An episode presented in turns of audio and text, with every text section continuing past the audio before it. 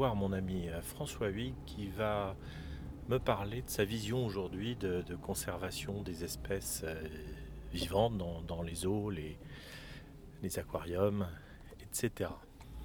Alors Biotropica, c'est une euh, serre tropicale avec, qui s'est agrandie. Il y a tout un espace aussi à l'extérieur qui se trouve en Normandie.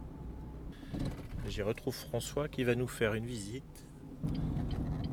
C'est bon, je vais me faire connaître et on va retrouver François.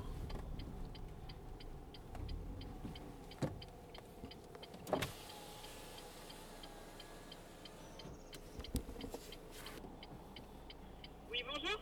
Bonjour, j'ai rendez-vous avec François Huyghe, Cédric. Vous êtes? Cédric Crémière.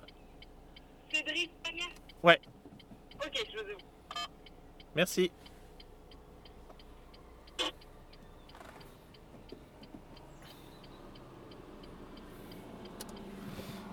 Alors j'accède euh, par une porte un peu cachée et nous voilà à grimper puisque comme je vous disais c'est sur un monticule. hein. Donc ça domine euh, le site. Vous entendez ma voiture, euh, une voiture pas très puissante. Et voilà, j'arrive je- vers ce que doivent être les, structure technique et un parking. Donc je vais me garer et retrouver François. Je vais vous dire à tout de suite. Ouais, ça va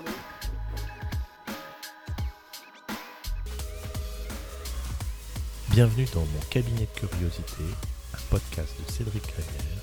Je vous remercie chaleureusement de m'écouter.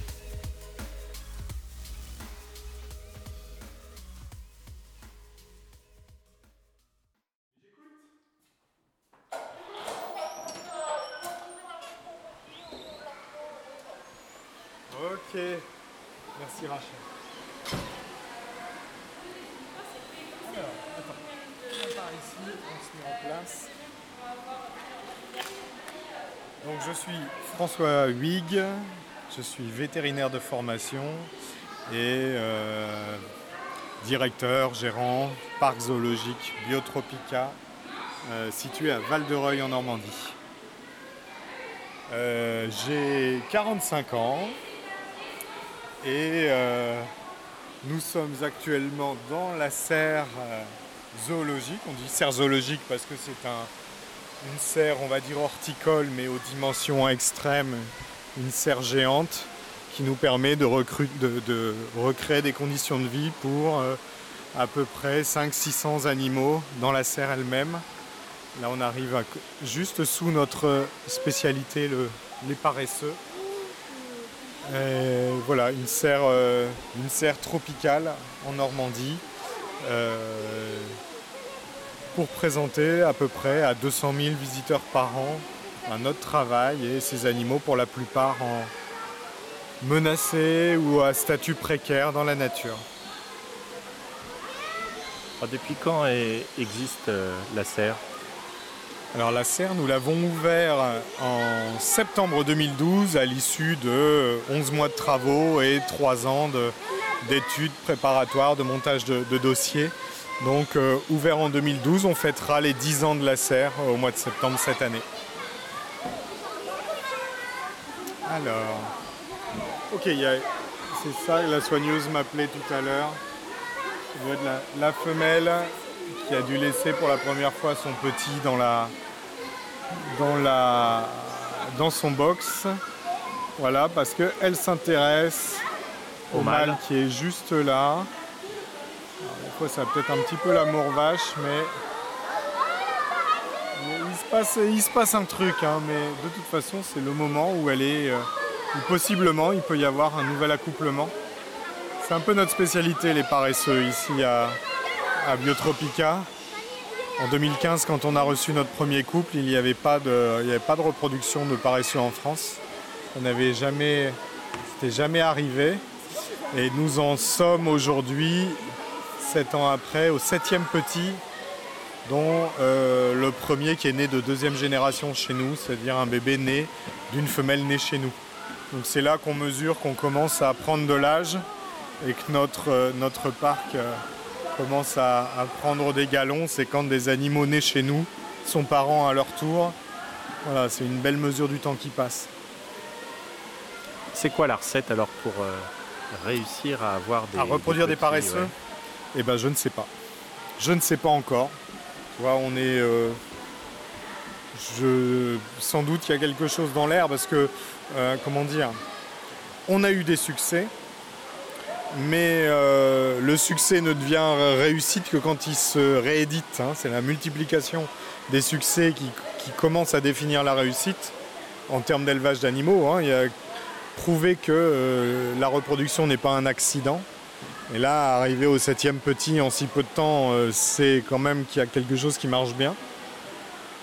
Je vais être trivial hein, au départ, mais je pense que le, premier secret, c'est d'avoir des mâles et des femelles.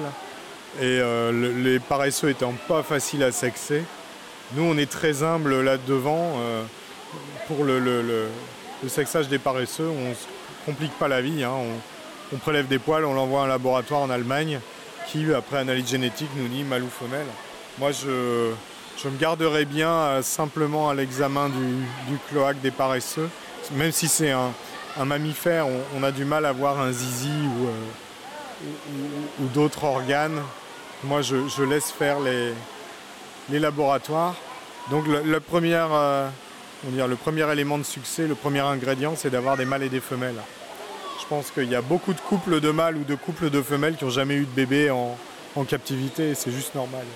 Voilà, Ouais. donc commençons par le début. Après, peut-être que le fait de, de vivre à température quasiment constante avec.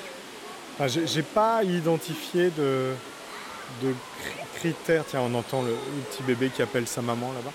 Le... Là, on l'entend. Peut-être que tu le captes avec le, le micro, Ouais, ouais. mais voilà, voilà, il est, il est pas content. C'est la première fois que sa mère, la mère hésite à, ressortir. On va voir. Là, elle l'entend. Mais bon, si elle est en chaleur, effectivement, euh, le petit passe peut-être après. Je suis pas super inquiet hein, de toute façon. Euh, voilà, j'ai pas identifié de, critères exceptionnels que nous on fait et que les autres feraient pas. Sauf l'établissement lui-même, enfin la structure euh, elle-même de la serre qui est exceptionnelle dans sa taille, dans sa stabilité, peut-être. Et là, l'originalité, c'est qu'on est dans une serre, c'est-à-dire qu'il y a à la fois euh, des végétaux, mais aussi des animaux. Et donc, euh, par rapport à euh, des eaux où les animaux peuvent être à la fois à l'extérieur ou dans des abris, il y a une Ouais. température, euh, chaude et constante. hygrométrie, euh, environnement végétal, qui fait que euh, ouais, oui, ça, ça fonctionne très bien. Regarde, on, le, on voit la femelle déambuler autour de nous. Alors elle est partagée, tu vois bien. Elle, est- elle est partagée entre l'idée de dire bon, le petit queen d'un côté et puis finalement le mâle. Regarde, le, le petit, on- je le devine Ouais, on a vu son bras dans l'encadrement de la porte. Voilà, peut-être qu'il va essayer de sortir. Elle va aller le récupérer. Voilà. Bon, à Et- mon avis, elle va le récupérer, elle va retourner au mal après.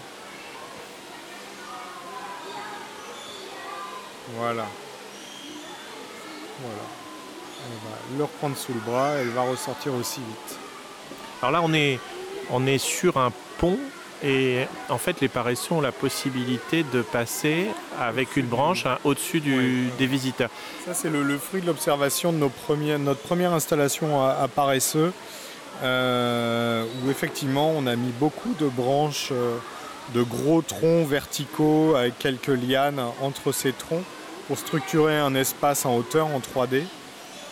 Et puis dans un deuxième temps, à force de les regarder, je me suis dit mais peut-être qu'on peut leur proposer des déambulations beaucoup plus grandes sur un plus grand territoire en faisant courir des, branchages suspendus à travers la serre. Le but étant de s'assurer qu'ils ne se retrouvent pas n'importe où, parce que si on les laisse se balader dans toute la serre, on maîtrisera beaucoup moins leur alimentation, leur déambulation. Et euh, la simple observation de la main des paresseux nous a conduit à supposer qu'ils ne pourraient pas grimper sur un câble vertical tendu. Hein, la main d'un paresseux, notamment donc cette espèce paresseux à deux doigts, la, main c'est deux, très longues griffes arquées. Ils n'ont pas de pouce opposable comme les, primates. Et alors quand ils referment leurs mains avec ces, ces deux grandes griffes arquées, ben, ils ne peuvent pas y faire une pince serrée autour de quelque chose qui serait fin et vertical. Et en fait, bon, ben, on a fait cette installation avec des, gros troncs et branches suspendus, tu vois, entre différentes stations, elles-mêmes pendues sur des, sur des câbles verticaux attachés à la, à la charpente de la serre. Et on se rend bien compte assez rapidement que, euh, effectivement, ils ne peuvent pas grimper au-delà de ce qu'on a donné comme territoire. Et ça leur ouvre, en fait, ça nous ouvre, nous, des, des possibilités de construction de territoire qui sont beaucoup plus grandes. Donc cette première expérimentation étant concluante, on va d'une part agrandir leur installation et d'autre part communiquer sur le fait qu'on peut maintenir des paresseux comme ça au niveau européen et peut-être que ça va permettre à d'autres collègues d'imaginer euh, proposer aux paresseux des nouvelles façons de, vivre en captivité. Et ça, c'est aussi une partie de notre, boulot. On fait évoluer les méthodologies, les,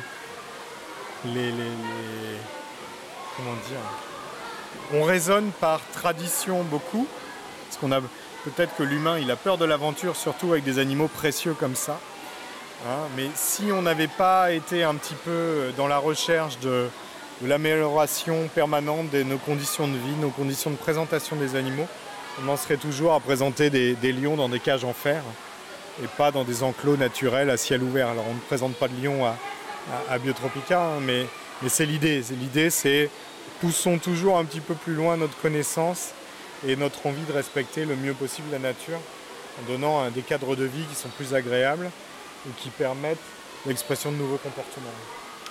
Oui, ce qu'on a vu là pour le public, hein, on était euh, au moment où la femelle est tentée de rejoindre le mâle, euh, revenait euh, voir son petit. c'est tout ça se passait juste au-dessus de nos têtes et c'est captivant parce qu'en fait les paresseux sont tout près et en même temps complètement à l'abri euh, d'être touchés. Et très très rapidement ils le comprennent.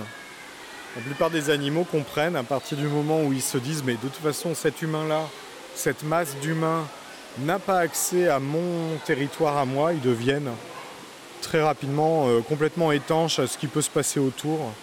Et, ça c'est vraiment aussi un élément de calme et de stabilité pour eux. Ils sont chez eux et on n'empiète pas sur leur territoire. Hein. comprennent que de toute façon, l'humain n'a pas accès à son, à son territoire à lui. Après, bien sûr, il y a un jeu de rencontre. Hein. Euh, le but est quand même de présenter des animaux, que ces animaux soient vus et euh, que, nos contemporains, que ce soit des adultes ou des mômes, euh, prennent pleinement conscience de leur beauté, de la complexité et des menaces qui pèsent sur eux. Donc cette, cette rencontre, elle est, elle est vraiment essentielle. Et là, c'est une manière de mettre l'animal à l'abri sans qu'il y ait de barrière. C'est ça. C'est ça. Mais c'est relativement novateur. Et, euh, et ça commence déjà à faire un petit peu des, pas dire des émules, mais euh, je pense que d'autres collègues qui viennent visiter la, la serre se rendre compte que ben, on peut élever des paresseux autrement que tel qu'on l'imagine traditionnellement.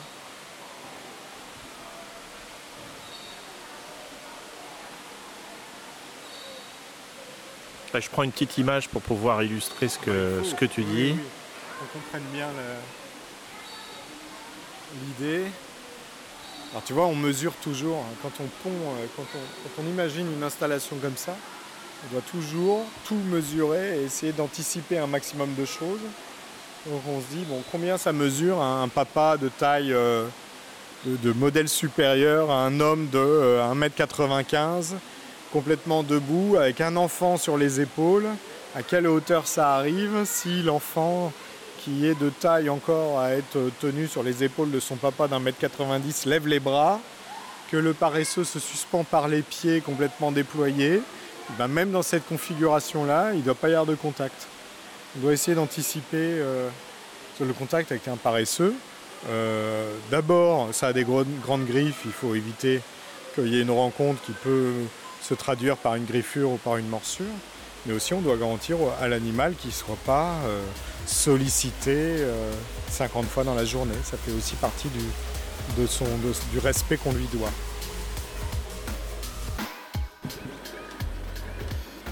Là, on est rentré, euh, on est monté sur la butte. Hein. à l'extérieur de la serre. L'espace, euh, l'espace où le public ne vient pas, c'est un peu notre centre d'élevage et de quarantaine. Donc c'est un endroit où il y a plein d'enjeux différents. Euh, alors là, oh, je vais te faire le catalogue, ça va être beaucoup plus simple. Ici, on a des xénotokas. Donc on est dans une pièce où on a toute une série d'aquariums. On entend que ça glogloute.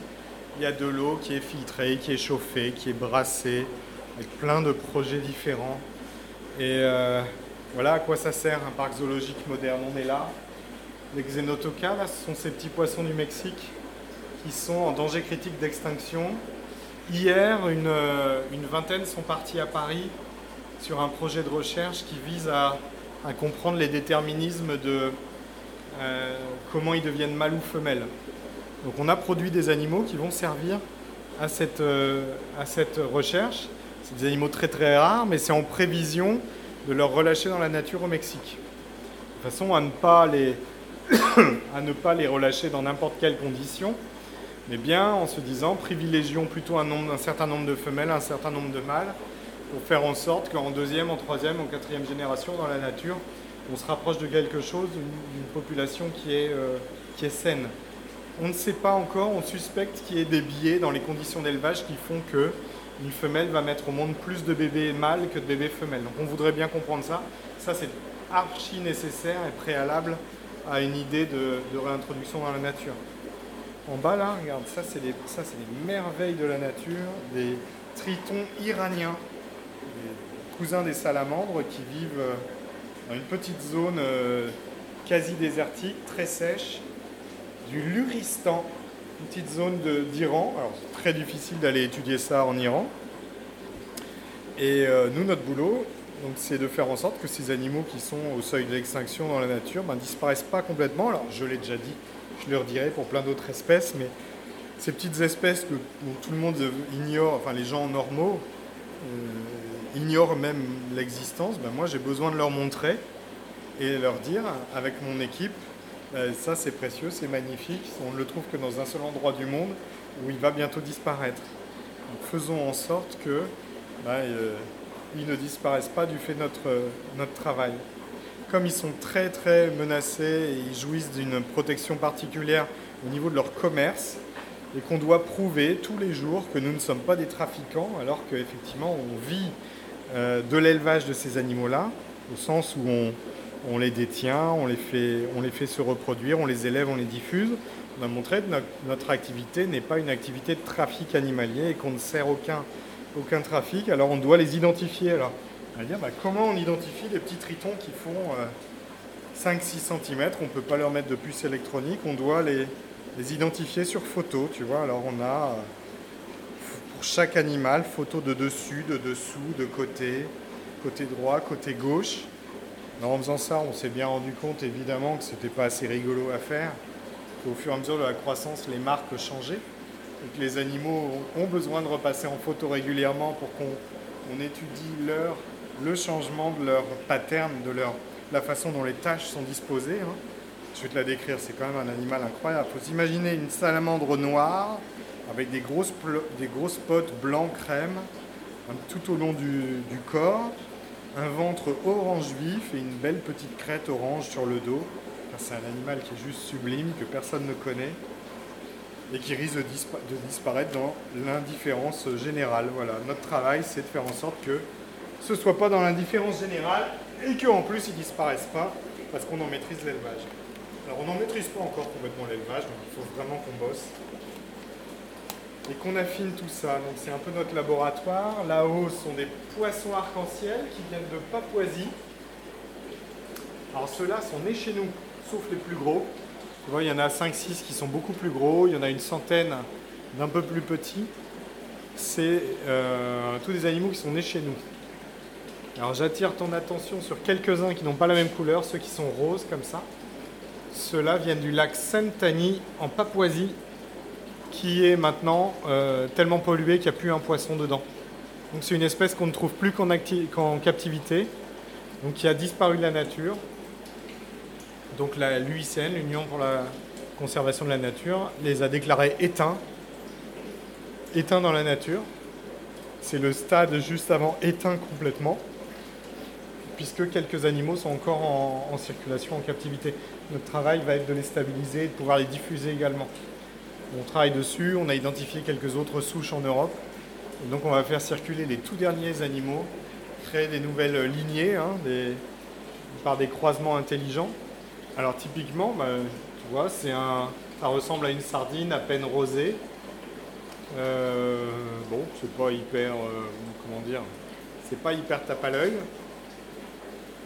Et je pense que ça pourrait complètement disparaître de la nature. Dans le... Enfin, ça a disparu de la nature, mais ça pourrait disparaître de la surface de la, Terre euh, dans l'indifférence générale. Hein. L'humanité euh, s'en trouverait pas vraiment impactée, au moins à court terme.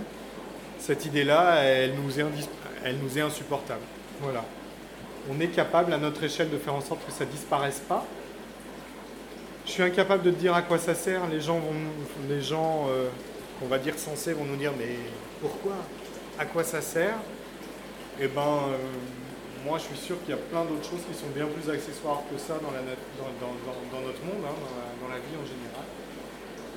Mais euh, voilà, pourquoi euh, sortir 10, 15 nouveaux modèles de bagnoles tous les ans, rien qu'en France? Est-ce que ça a un sens? Pour aller d'un point A à un point B On a plein d'autres méthodes de... Enfin, c'est extrême hein, ce que je te dis, mais en même temps, raisonnons ça, c'est un trésor de la nature. Euh, ils ont connu les dinosaures, certainement. Et euh, sur euh, trois générations d'êtres humains, ils sont passés d'animaux banaux à d'animaux disparus. Ça, c'est complètement invraisemblable. Il y a des exemples frappants comme la, la rétine de stellaire qui a été découverte au XVIIIe siècle. Hein, qui a disparu tout de suite. Et qui a disparu avant qu'on sache que ce soit une nouvelle espèce, quasiment. C'est ça. Effectivement, dans les muséums, euh, il y a, plein de, squelettes de cet animal-là. On ne sait pas à quoi il ressemble de nos jours. Là, tu vois, regarde là, cette raie-là. Donc là, on est devant un bac avec des jeunes raies d'eau douce. Les raies d'eau douce, ça existe. Poissons cartilagineux, donc des cousins des, requins. Ceux-là, on les trouve dans le bassin de l'Amazone. Et, ce qui est assez incroyable chez les raies d'eau douce, c'est que chaque type de raie est endémique d'une rivière en particulier. Cette raie-là, elle est magnifique. Hein. Là, sont des tout jeunes, ils font une vingtaine de centimètres de diamètre. Hein. C'est un disque, hein, ni plus ni moins. Un grand disque noir avec une, queue et des gros pois blancs euh, qui sont juste euh, magnifiques. Moi, je suis passionné par les, les raies d'eau douce. Et alors, c'est un exemple typique d'une histoire d'une tristesse incroyable. C'est que le, président du Brésil, Bolsonaro, il vient d'inaugurer le plus grand euh, barrage hydroélectrique du Brésil, le barrage de Belmonte. Bon, alors bien sûr, qui a mis des années à être euh, conçu, bâti et là inauguré. Et ce barrage hydroélectrique, on dit c'est génial, une énergie décarbonée, énergie verte, etc. Et oui, enfin on ne peut pas ne peut pas reprocher aux, Brésiliens d'aspirer au même type de, confort que nous, Européens. Et ce barrage, il est en plein sur l'habitat de cette raie qui est juste magnifique. Et ce barrage va transformer euh, des eaux euh, turbulentes, euh, des rapides avec des très gros débits, des très grosses oxygénations, en un grand bassin, en un grand lac mort, chaud, très peu oxygénée, sans turbulence. Et cette raie, il y a des chances qu'elle ne supporte pas ce, changement de, ce changement de caractéristiques du biotope. Donc c'est effectivement c'est super de, de, réussir à exploiter des énergies qui soient décarbonées avec un bilan carbone euh, favorable, on va dire, enfin pas trop défavorable, mais cette raie-là me semble pas tout à fait d'accord avec le fait qu'on soit satisfait. Voilà. Et alors, on doit toujours avoir un petit peu un coup d'avance. Nous, à Biotropica, on travaille à rassembler quelques, quelques spécimens de cette espèce de plein de lignées différentes depuis 2014. Donc là, on a à peu près 5 familles différentes représentées. Donc on est capable d'assurer sur les 50 ans qui viennent des croisements non consanguins. La pérennité et la diffusion de cette espèce-là encore une fois, seul, ça ne sert à rien. Il ne faut pas mettre tous les œufs dans le même panier. Si demain on a un, ou un problème sanitaire ou un problème de, de, bassin, de filtration, etc., on risque de perdre tout. donc notre travail est de reproduire et diffuser, faire en sorte que cette raie-là soit bien représentée dans les, dans les parcs zoologiques et les aquariums du monde entier. Voilà, parce que si jamais elle a disparu dans la nature, eh ben, euh, elle n'aura pas complètement disparu de la surface du globe. Voilà, c'est notre petite contribution.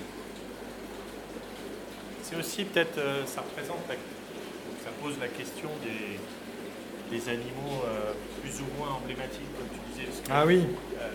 oui. Le gorille, le chimpanzé, l'éléphant, qu'on voit, vous voyez dans les eaux, il y a des animaux stars entre guillemets. Oui aussi tout un tas d'animaux qu'on peut qualifier d'ingrats, en tout cas dans la Oui, c'est sûr, bien sûr.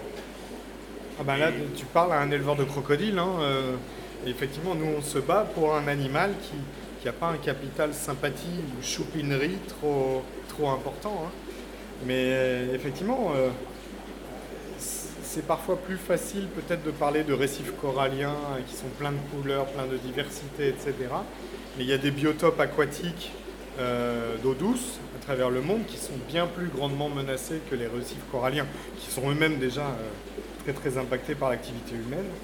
Là, regarde juste devant nous les petits barbus bandoulas. Donc, c'est des petits poissons gris, euh, gris, beige, saumonés, quelques nageoires noires, deux petites rayures, une à l'avant, une à l'arrière. Ce petit poisson, on ne le trouve que dans une seule rivière au Sri Lanka sur 200 mètres de rivière, pour se rendre compte de ce que c'est, 200 mètres de rivière. Cette espèce-là, on ne la trouve nulle part ailleurs au monde.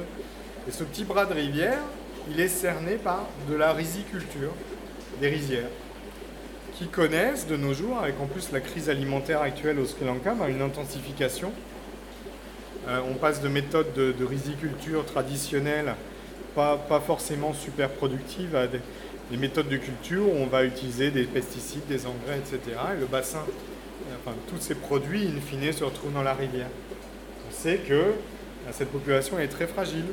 Il se peut que euh, sur un accident d'un gars qui va rincer son, son pulvérisateur à l'endroit qu'il ne faut pas de la rivière, cette espèce peut disparaître de la surface du globe.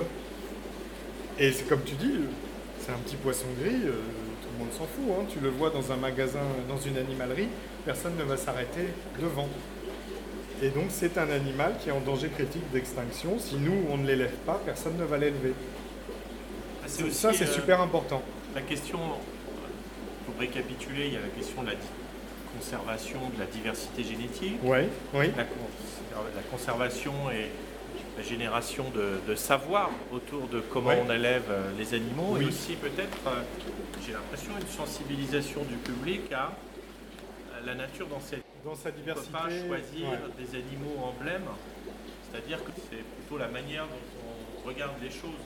Alors, moi, je sais, je, suis la, plus mauvaise personne pour te dire ce qui est ce qui est emblématique ou ce qui va intéresser les gens ou pas. Moi, ça me, ça me réveille la nuit, ce petit poisson gris là. Tu vois, moi, je suis un très mauvais euh, juge.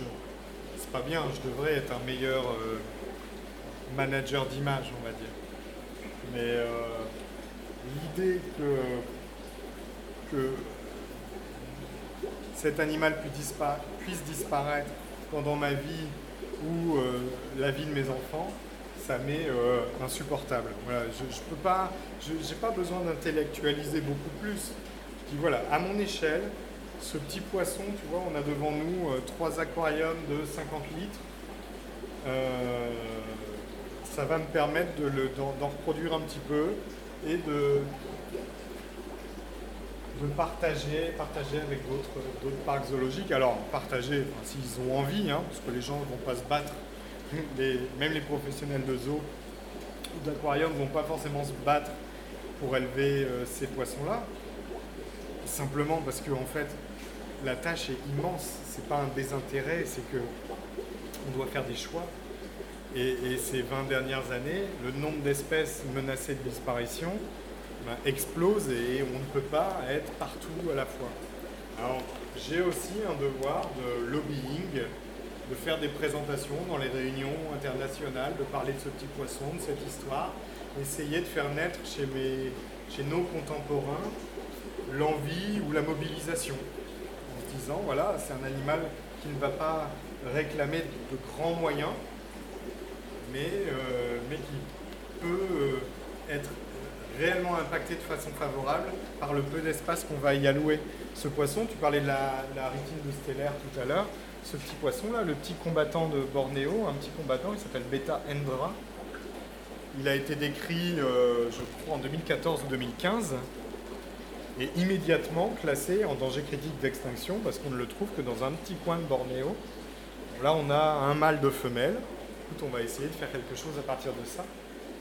Également, on s'investit comme ça. Allez, je t'emmène voir euh, la star qui est arrivée hier. Bah, il y a bien des animaux plus emblématiques, parce qu'il y a les stars. de toute façon, il y a des animaux plus emblématiques. Euh, mais très souvent, quand on me dit, mais c'est quoi votre espèce préférée Moi, je n'ai pas d'espèce préférée. je parlais plutôt des présentations, par exemple, dans, dans beaucoup de, sites, on trouve euh, soit des gros animaux, soit des animaux emblématiques. Bah attends, on va repasser peut-être voir le Komodo. On va pouvoir parler du dragon de Komodo, parce que ça c'est. Là pour le coup, on est devant une, une star que je sais être super emblématique. Ça, je, le sais. Et pareil, le dragon de Komodo, on le trouve sur trois petites îles d'Indonésie. C'est une espèce incroyable du fait de, bah, son, historique, c'est marrant, comme plein de reptiles insulaires ont développé des physiques complètement extrêmes. Hein. Les plus grosses tortues du monde, on les trouve sur des petites îles perdues au milieu de nulle part, les Galapagos, les Seychelles. Et le dragon de Komodo, il suit un petit peu la même logique. Trois petites îles d'Indonésie, des animaux qu'on a, euh, décrits pour la première fois qu'au début du. Enfin, au, cours du XXe siècle. Hein, le dragon de Komodo, on ne le connaissait pas avant.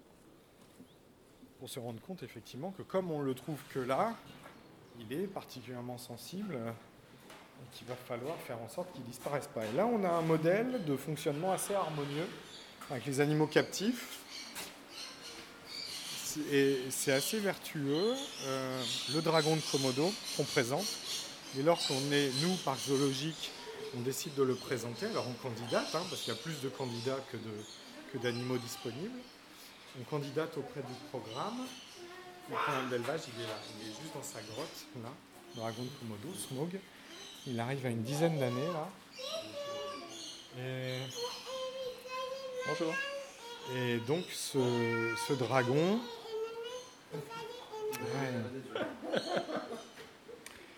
euh, quand, on, quand on décide de présenter un dragon de Komodo et que notre candidature est, sélectionnée, on, a, euh, on prend aussi l'engagement de financer euh, à hauteur de plusieurs milliers d'euros par an les, le programme de conservation dans la nature, qui finance et qui salarie les, les gardes sur l'île de Komodo, sur l'île de, l'île de Rinca ou Flores, qui vont euh, étudier, protéger, suivre les dragons de Komodo euh, tout au long de leur vie. il y a plein d'informations qui, remontent de captivité vers le terrain et de terrain vers la captivité. Là, le, programme de conservation il est financé par la captivité.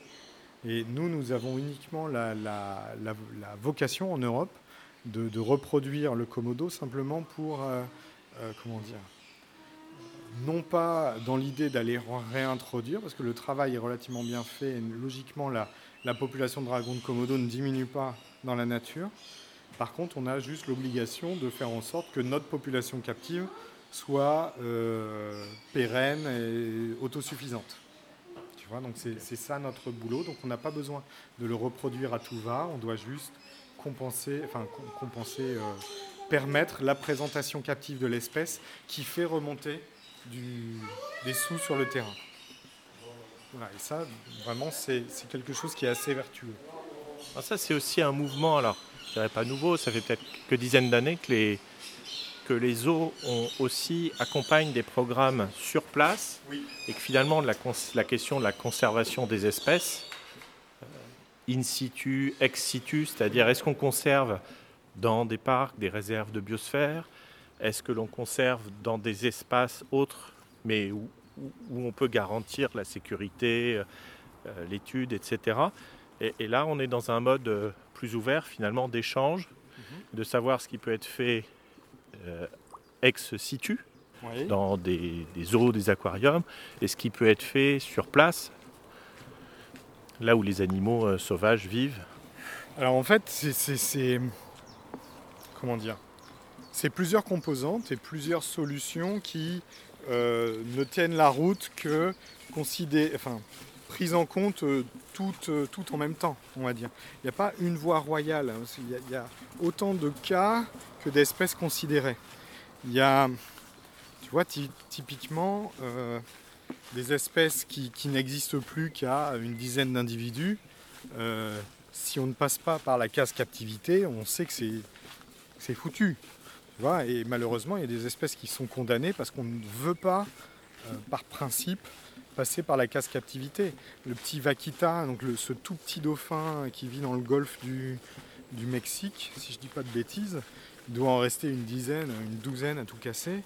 Euh, c'est terrible, mais on ne va pas relancer une population sauvage qui a régressé jusqu'à 12 individus. Ça ne va pas euh, repartir en claquant des doigts, sauf à interdire tout le trafic euh, maritime, toutes les activités liées à la mer, dans, sur des euh, centaines de milliers de kilomètres carrés, ce qui est, euh, absolument impossible. Et, et ça, malheureusement, alors, moi, je, n'ai pas d'avis particulier. je ne vais pas être un, un- un grand défenseur des ou un. Je, comprends la nécessité de, des delphinariums pour ce type de pour, les recherches scientifiques qui y sont faites et pour le fait de garantir à tout moment l'existence de professionnels qui sont des spécialistes de l'élevage. Et ça, il faut vraiment remettre ça au, centre de la table. On a besoin de spécialistes de l'élevage, de techniciens de l'élevage qu'on missionne à un moment donné pour empêcher une espèce de disparaître complètement. Aux États-Unis, ils l'ont fait pour le condor euh, de Californie. Ça a été quand même un, pari fou. Et il n'y a que les Américains qui arrivent à faire des trucs aussi, euh, aussi barrés. Il en reste 10 ou 12. Allez, on capture tout le monde, pof, captivité. Et puis, bon, ben 20, 30 ans après, on se dit heureusement qu'on l'a fait. Ça aurait pu être calamiteux. Mais de toute façon, si on n'avait rien fait, c'était calamiteux. Et le côté, ce côté, euh, alors ça dérange peut-être un petit peu, mais ce côté nécessité de, développer la technologie de l'élevage et d'avoir en tout temps des techniciens, nos soigneurs, nos biologistes, nos vétérinaires, qui sont des gens qui, en fait incarnent la, meilleure version de, de ce que l'humain sait à un moment donné, techniquement sur des sujets très pointus, de l'élevage, de l'animal, c'est quelque chose qu'on veut nier, que les, que les, les, les, les- ou les activistes animalistes euh, veulent ignorer, ben, ils se trompent. Ils se trompent. Tu vois, tu as suivi comme moi euh, l'histoire de l'orque là dans la Seine. Ce- cet orque là, on est fin, fin mai là, qui a un orque perdu dans la, dans la Seine qui a erré plusieurs jours avant qu'on essaye, euh, like vaille, de le, de le repousser vers la mer bon, qu'il avait visiblement choisi ou essayé de quitter pour X raisons. Enfin, je, ne connais pas, je ne suis pas spécialiste de l'orque, mais c'est très, euh, c'est très, on va dire, euh, significatif de notre époque. C'est très significatif de notre époque. Ça vaut le coup de s'arrêter deux minutes sur cette histoire-là.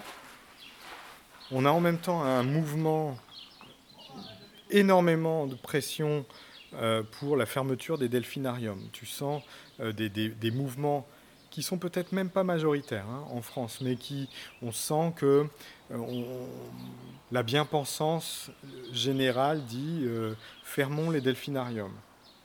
Et encore une fois, ça vaudrait le coup de, de- de sonder la totalité des, des Français, y compris les gens qui sortent du delphinarium où ils viennent de voir travailler des dauphins. Ce serait très intéressant.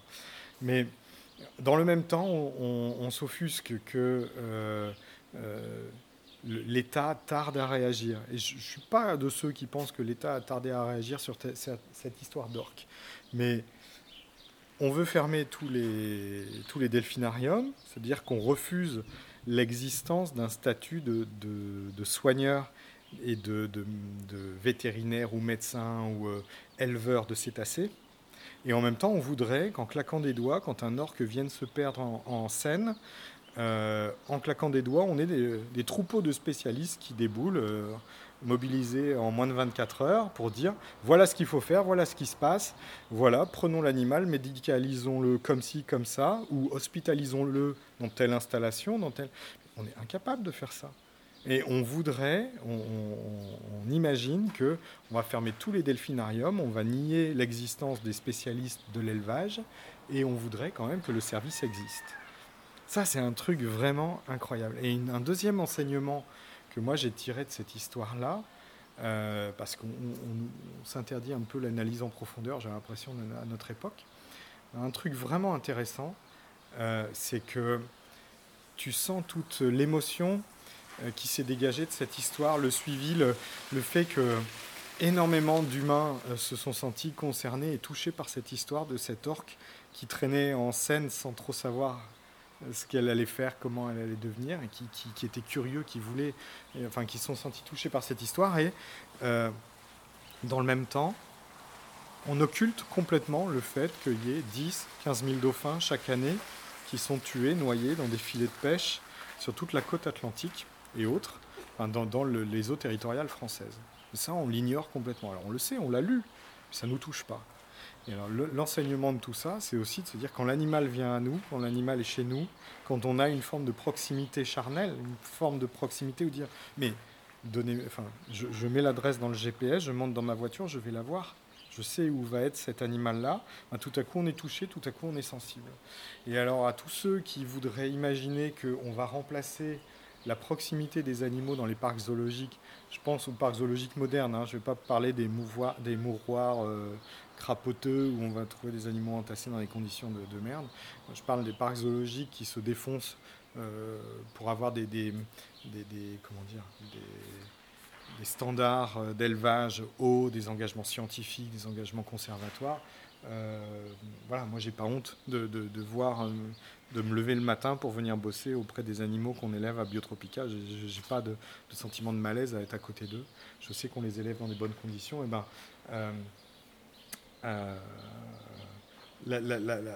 à ceux qui nous disent que on peut remplacer ce contact et cette émotion par euh, du 3D, par euh, des reportages à la télé, etc., cette histoire de l'orque, elle nous prouve strictement le contraire. C'est-à-dire qu'on ne sera jamais aussi touché, aussi emmené et aussi empathique qu'avec, euh, que quand on, est, on a l'animal vivant et on est, qui, qui, nous déclenche quelque chose de, bah, de l'ordre de la mobilisation pour ne pas disparaître. Et ça, c'est Enfin, peut-être que j'explique mal parce que ça part un petit peu dans tous les sens et puis je parle un petit peu avec mes tripes, mais euh, tu vois, il y a vraiment quelque chose, euh, il y a plein d'enseignements sur ces histoires un peu tristes euh, de, de, ça. Et toute cette ambiguïté de, de, ces, de, ces, de ces gens qui, qui tombent dans la facilité de dire les eaux c'est mal. non, les eaux c'est, un, c'est nécessaire à notre époque, voilà, du fait de notre mode de vie à tous. Dans le paradoxe, euh, on est très manichéen. Oui. soit on est pour, soit on est contre. Il y a assez peu de zones grises. Hum. Alors que ce que j'imagine, euh, la vie dans les, problématiques euh, de conservation, comme tu décrivais du, hum. condor, on recapture, ou en Australie, le, choix a été fait aussi de recapturer, de soigner, en fait d'allier toutes les connaissances sans se poser la question est-ce que c'est des eaux, des universités Oui.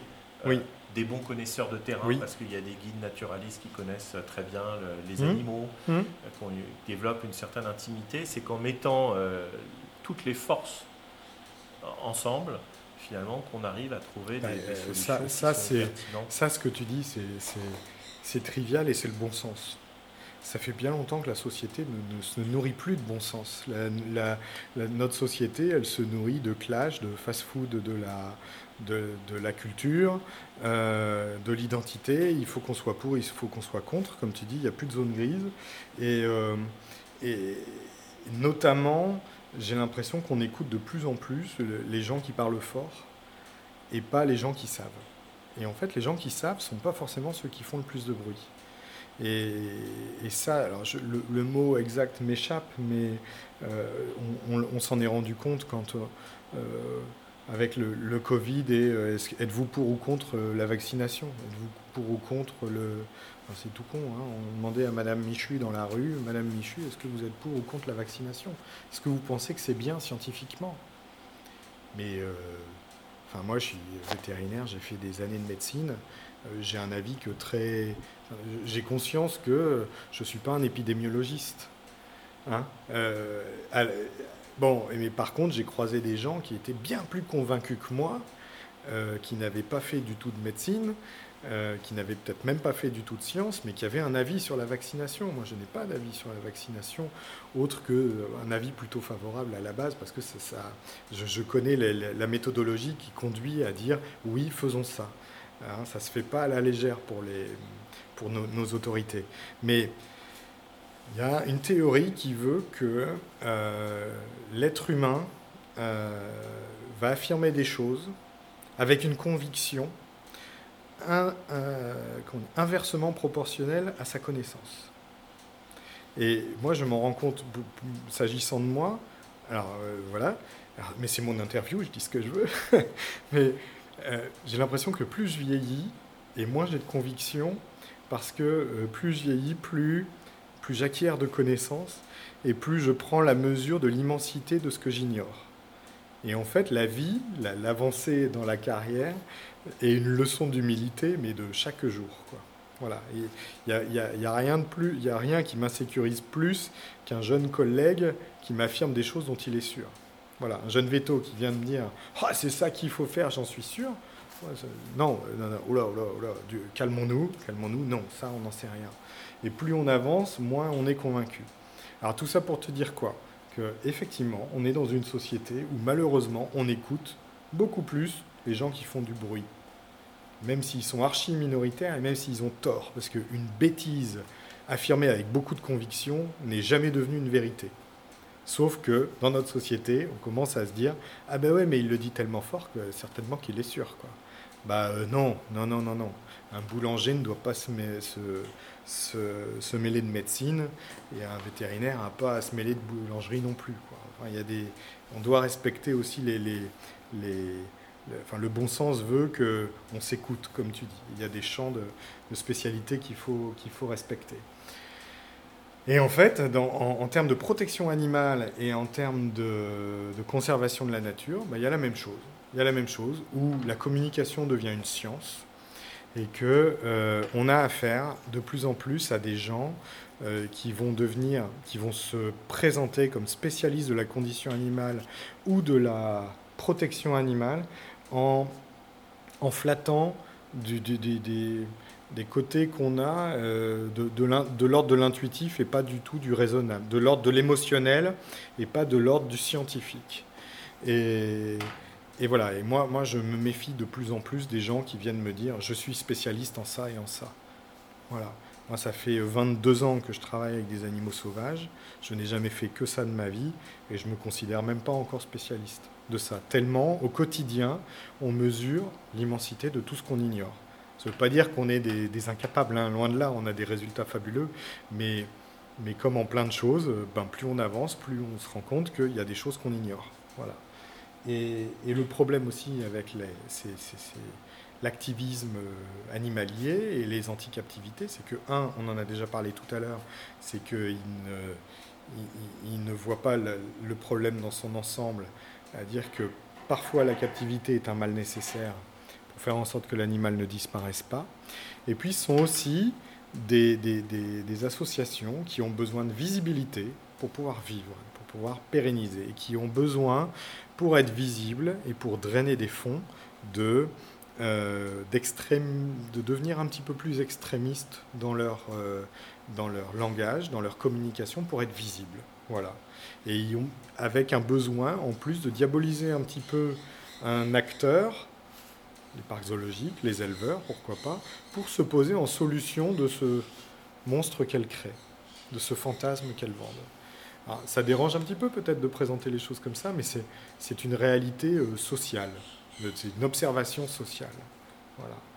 Et voilà, et, tu vois, la, plupart des animaux sur lesquels on s'est arrêté ou qui, font euh, qu'on s'investit dans leur élevage actuellement, euh, bah, c'est typiquement ce genre de ce genre de cas où oui, la captivité est un mal entre guillemets, un mal nécessaire.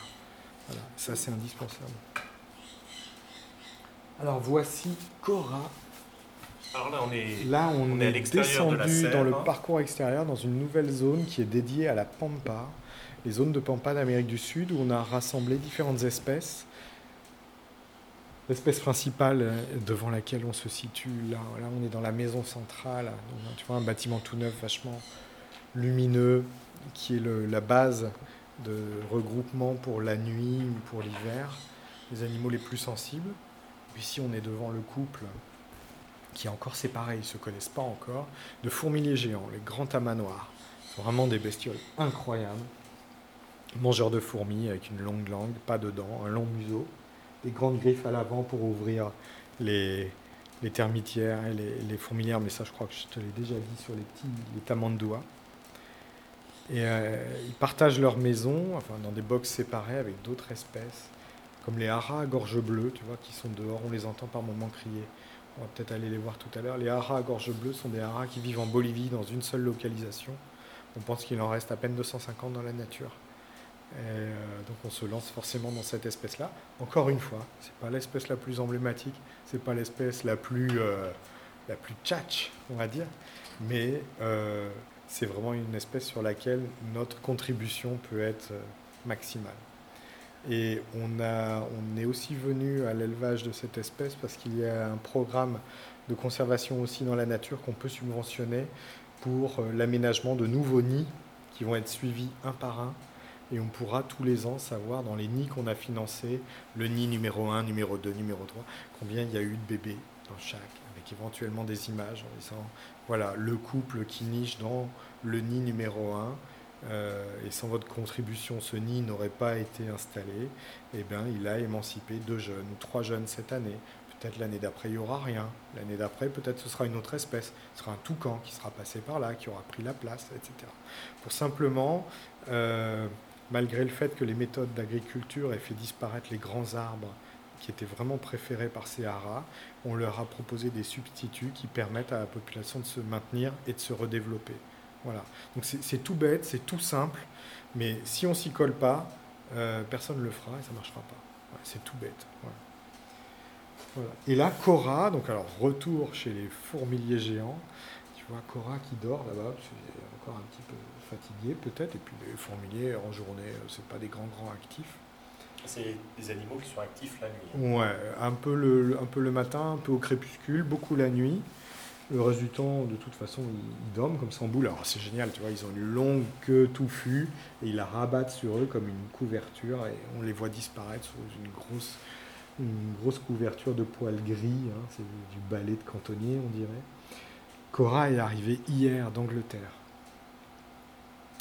Et ça a été très compliqué parce que depuis le Brexit, euh, l'État français et l'État Royaume-Uni n'ont plus l'habitude de travailler ensemble. hein. Au niveau euh, transfert d'animaux, ça a été un enfer. On a travaillé depuis, euh, depuis le mois de septembre. hein. Là, on est au mois fin mai, tu vois, elle arrive fin mai, début juin. Ben voilà, ça aurait été tout ce temps nécessaire pour réussir à avoir euh, les 3-4 signatures indispensables à pouvoir importer Cora pour que Gus, notre mâle, notre mâle de deux ans, là, ben, il ait une chance d'avoir une chérie et puis de se reproduire. Et encore une fois, ici, c'est pas n'importe quel mâle qui est accouplé avec n'importe quelle femelle. Euh, et c'est pour ça qu'on s'est battu aussi, parce qu'il y avait peut-être des, origines plus faciles à faire venir qu'une origine anglaise, que, que Cora.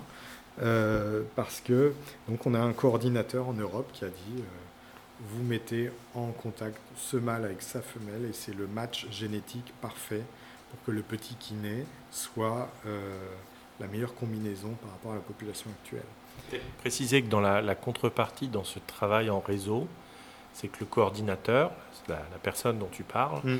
il y a des coordinateurs par espèce Oui. dans différentes structures. C'est ça, c'est un Et travail qui est bénévole. Ce Et- coordinateur qui, qui a le dernier mot, qui décide. hein. Oui, oui, oui, oui.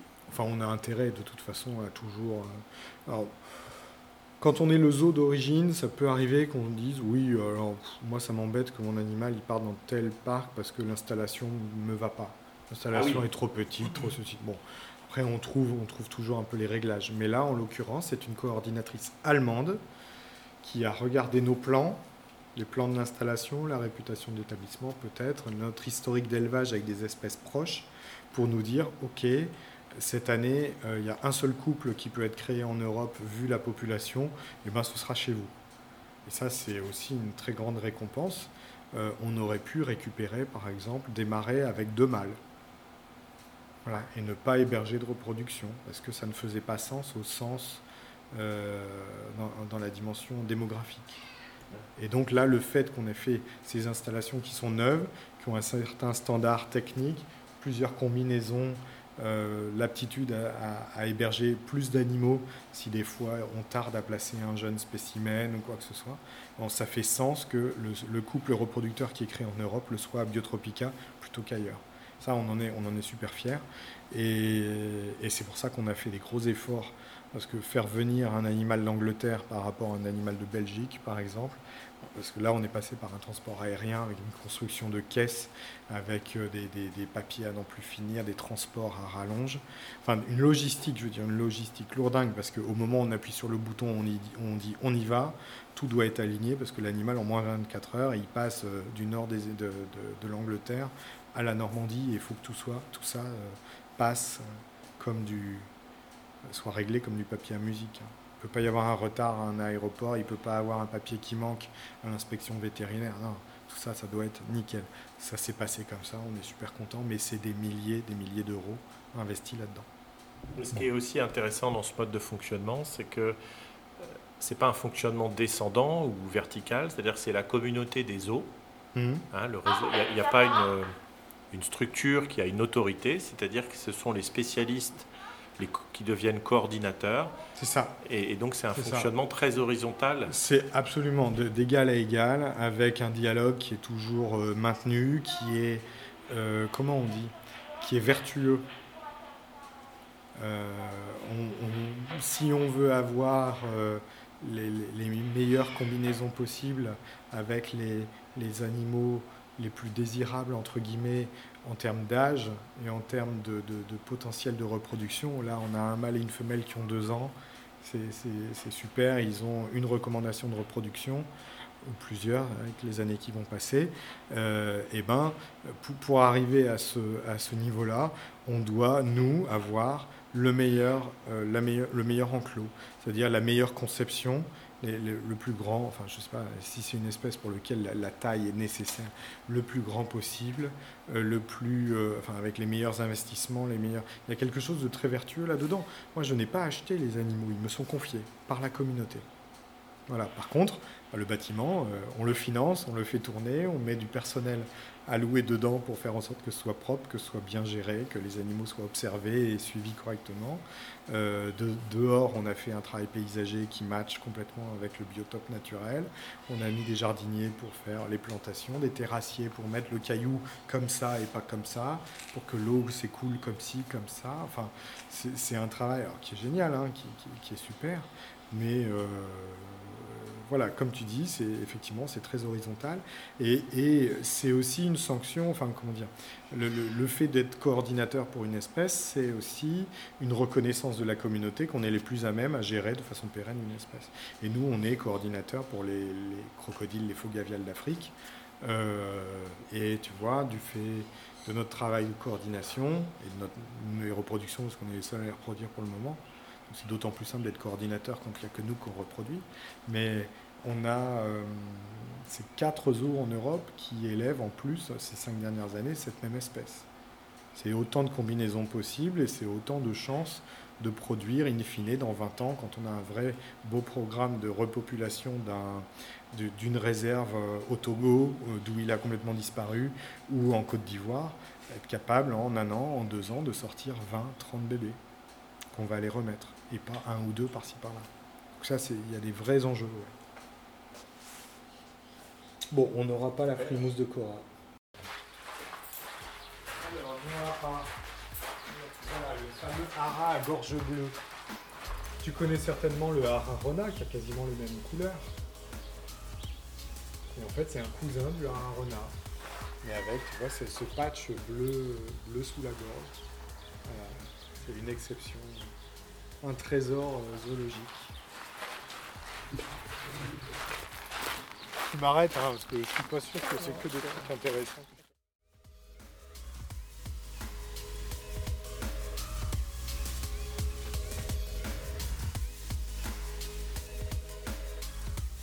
C'était mon cabinet de curiosité, un podcast de Cédric Crémière. Je remercie chaleureusement François Vic et toute son équipe pour leur accueil à Biotropica. À bientôt.